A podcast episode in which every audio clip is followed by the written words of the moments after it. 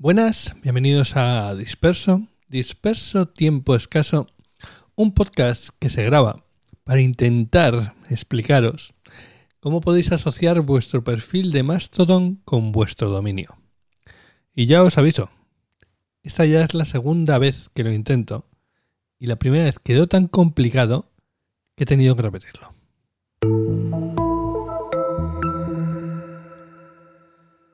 A ver, realmente lo que quiero explicar se explica con dos líneas de texto, pero es de esas cosas que, cuando las intentas explicar de viva voz, parecen más difíciles de lo que son en realidad. Pero bueno, aquí hemos venido a jugar, así que vamos a intentarlo. Allá vamos. ¿Cuál es el objetivo que queremos conseguir?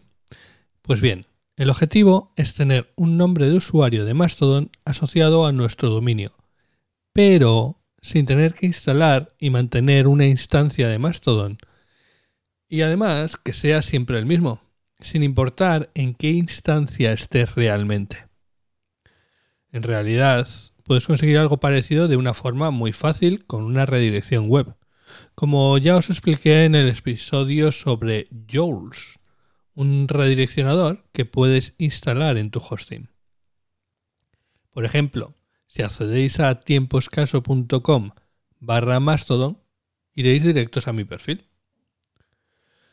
Pero lo que queremos conseguir en este caso es algo más refinado, más chulo. Una dirección del estilo arroba ruisan arroba tiempoescaso.com.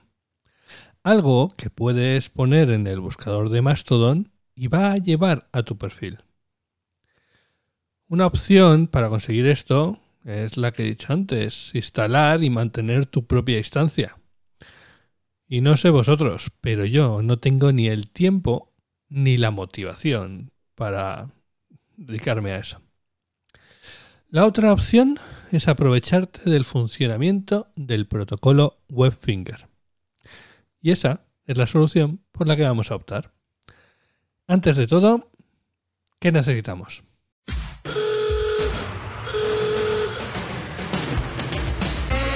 Pues bueno, arte maníaco, necesitas papel, tijeras, celo. Eh, no. no, no. Perdón, acabo de tener un ataque de nostalgia. Lo que necesitamos en este caso es una cuenta de Mastodon en alguna instancia.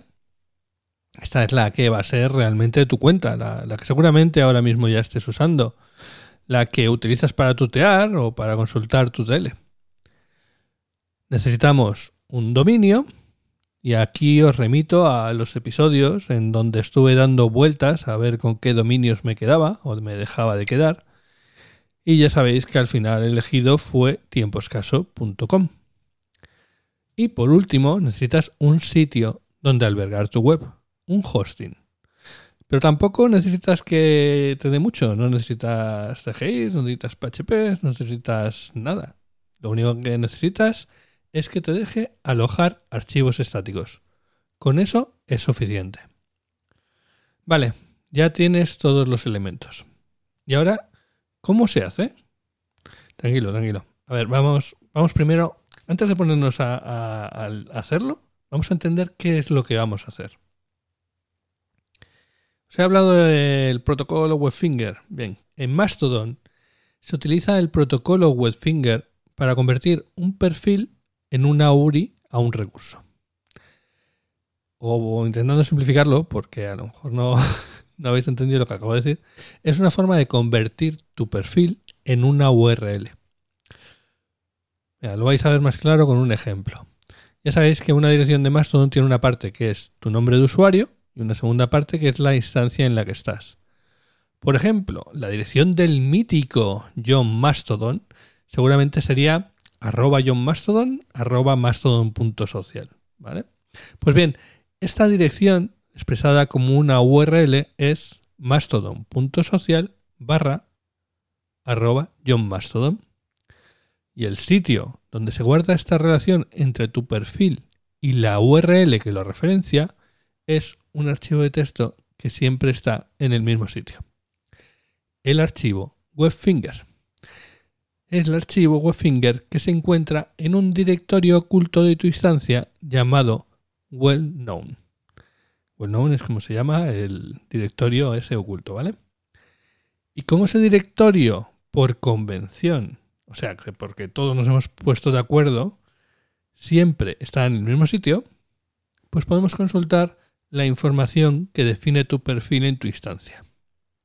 ¿Vale? Podemos saber a qué URL tenemos que apuntar para saber la información de tu usuario en tu instancia. Y como la podemos consultar, la podemos copiar. Y como la podemos copiar, te la puedes llevar a tu propio hosting. A ver, no, no, no voy a intentar explicarlo de viva voz porque no vale la pena. Ya lo he intentado una vez y no. Entonces, si quieres replicar lo que yo he hecho, vete a las notas del episodio. Ya, ya sé que nadie lee las notas de los podcasts, pero haz una excepción por una vez, ¿vale? Bueno, pues vete a las notas del episodio y ahí vas a tener dos líneas. Dos, nada más que dos, que te van a explicar lo que tienes que hacer.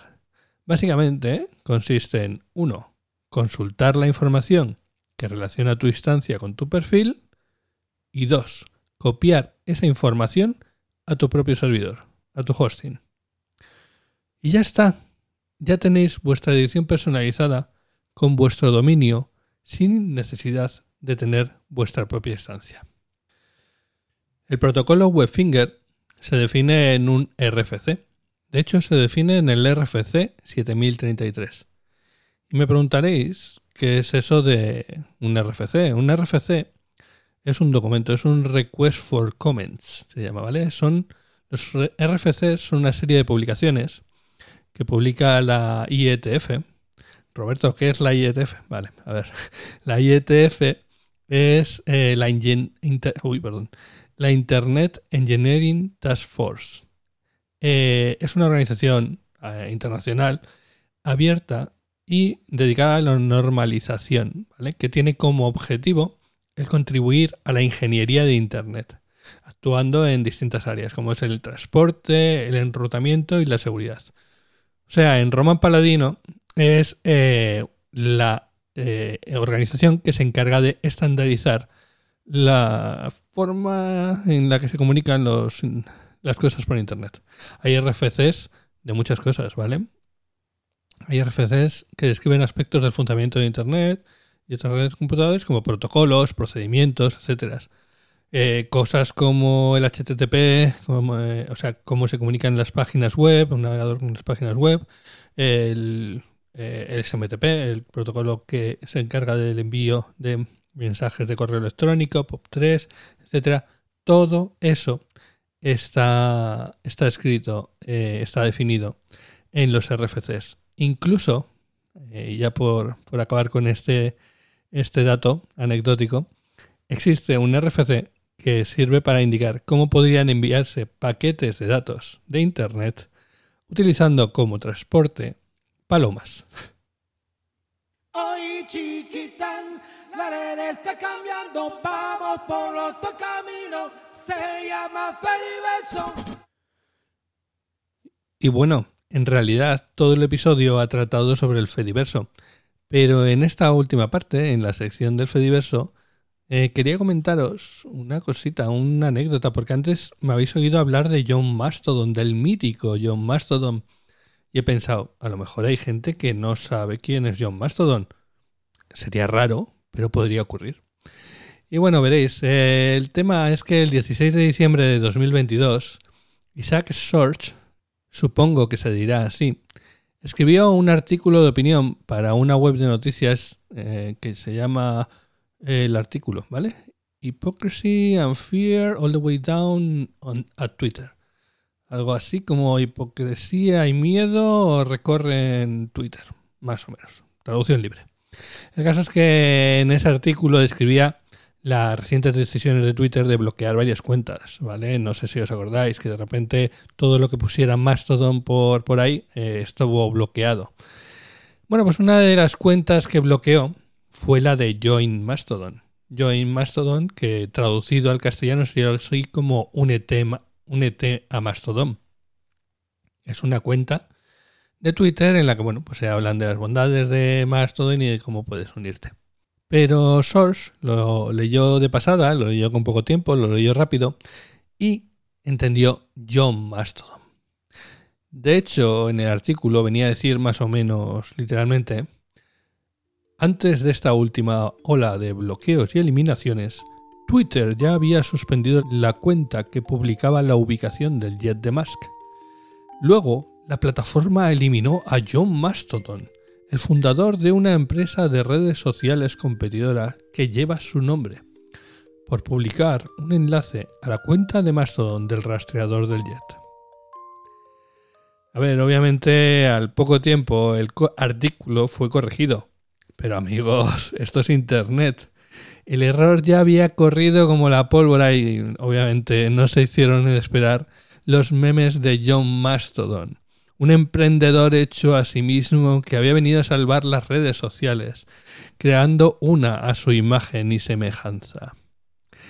En fin, estoy seguro de que el más agradecido a esta situación fue Eugene, el verdadero impulsor de Mastodon, que durante un tiempo pudo trasladar el peso de la responsabilidad de ser el creador del mastodonte a las anchas espaldas del inefable John Mastodon.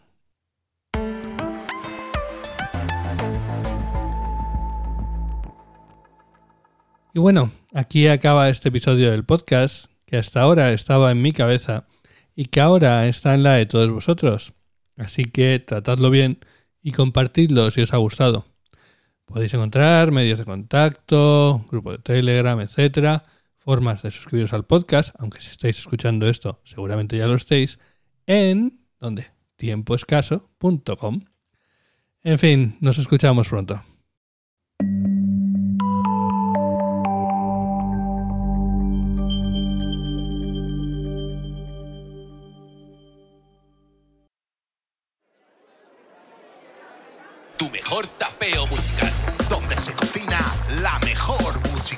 Yeah. Yeah.